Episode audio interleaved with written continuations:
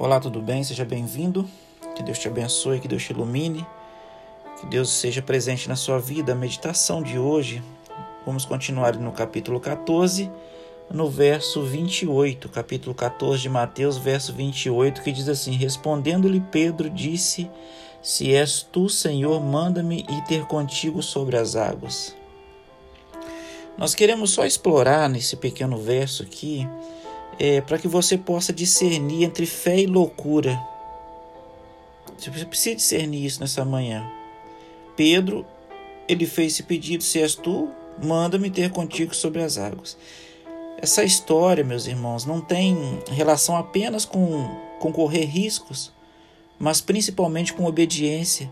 Por isso que Pedro pergunta agora para Cristo: Se és tu, manda-me ter contigo.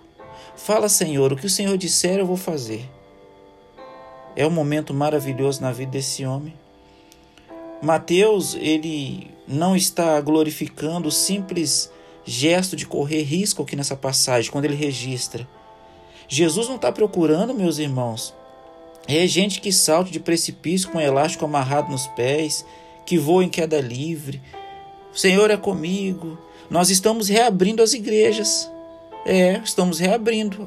Todas as igrejas do distrito estão abertas, mas com cautela, com fé, não com loucura. Tem algumas pessoas que estão falando, eu tenho fé, eu vou andar agora sem máscara, Deus está comigo, e não sei o que tem, Deus está com você, eu não tenho dúvida disso. Mas comece a agir por fé, não por loucura. Nós estamos abrindo as nossas igrejas, você vai chegar nas igrejas com máscara, vai higienizar suas mãos, higienizar os pés e entrar para a nave da igreja, manter o distanciamento social. Quem está no grupo de risco fica em casa, esse é o conselho. É assim, é fé. Caminham juntos, né? Nós precisamos ter fé. E não é diferente aqui desse acontecimento com, com Pedro. Tem algumas igrejas que pregam o seguinte: você deve ter visto por aí. Você tem que ter fé, Venda seu carro e traga todo o dinheiro para Cristo. Venda sua casa, seu apartamento e traga aqui no altar que Deus vai te honrar, vai te recompensar. Opa, opa, opa, para, para aí. Fé e loucura. Você tem que discernir muito bem sobre isso. Sei que Deus está com você, Ele pode fazer milagres, mas talvez esse é o único carro que Deus te deu para você trabalhar, para você andar com sua família. Isso é loucura. Você tirar a única coisa que você tem, o único. Então pense um pouquinho sobre isso. Não, esse ato de, de Pedro aqui, quando ele falou com Cristo, não se tratava de esportes radicais, mas se tratava de discipulado. Discipulado a toda prova.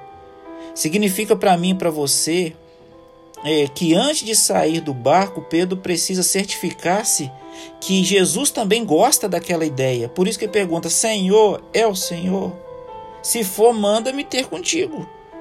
Quando você for ter alguma dessas ações que eu falei antes, pergunte: Senhor, é da tua vontade? Me dá um sinal, me mostra. Não sair agindo como loucos. Mas em meio àquela escuridão, acredito que Jesus deu um sorriso. Porque uma pessoa naquele bar compreendeu o que ele foi fazer ali naquela madrugada. O momento é: manda-me. Pedro entendeu muito bem isso. Será que eu estou falando para você que ainda não entendeu o chamado de Cristo? Ainda não entendeu? Ainda não falou para Cristo, Senhor, se és tu, me dá um sinal, esteja comigo, manda-me ter contigo, eu quero ser discipulado pelo Senhor, experimentar grandes coisas, estar do seu lado, por favor. Quem sabe seria isso agora, esse momento? E eu quero, querido irmão, nesse momento, se é o seu desejo, falar: Senhor, se és tu, me dá um sinal, fala comigo, me mostra. Você precisa de algum sinal, seja para cura física, espiritual, conseguir um emprego, põe o Senhor à prova, prova o Senhor que ele vai se manifestar na sua vida nessa manhã. E eu quero orar por você, querido Pai. Muito obrigado por essa meditação. Continue conosco, nos abençoando, nos guardando, iluminando a nossa vida. Querido Deus, não somos nada, não temos nada, mas entregamos o que temos em tuas mãos, que é a nossa vida, nossos dons, talentos, para que o Senhor possa nos ajudar, nos abençoar que possamos, ó Deus, desenvolver na nossa vida uma fé racional. É, desenvolver uma fé racional, ó Deus, nos ajude isso, para a glória do Senhor. Por favor, tenha misericórdia de nós, perdoa os nossos pecados. Nós clamamos essas bênçãos e te agradecemos, no nome de Jesus. Amém. Que Deus te abençoe, que Deus te ilumine. Fica um abraço aqui do pastor Irã Pascoal e da minha família, direto para sua família. Hoje tá chegando ao final, tá? Não fez a assinatura da lição da escola sabatina, ainda dá tempo, faça.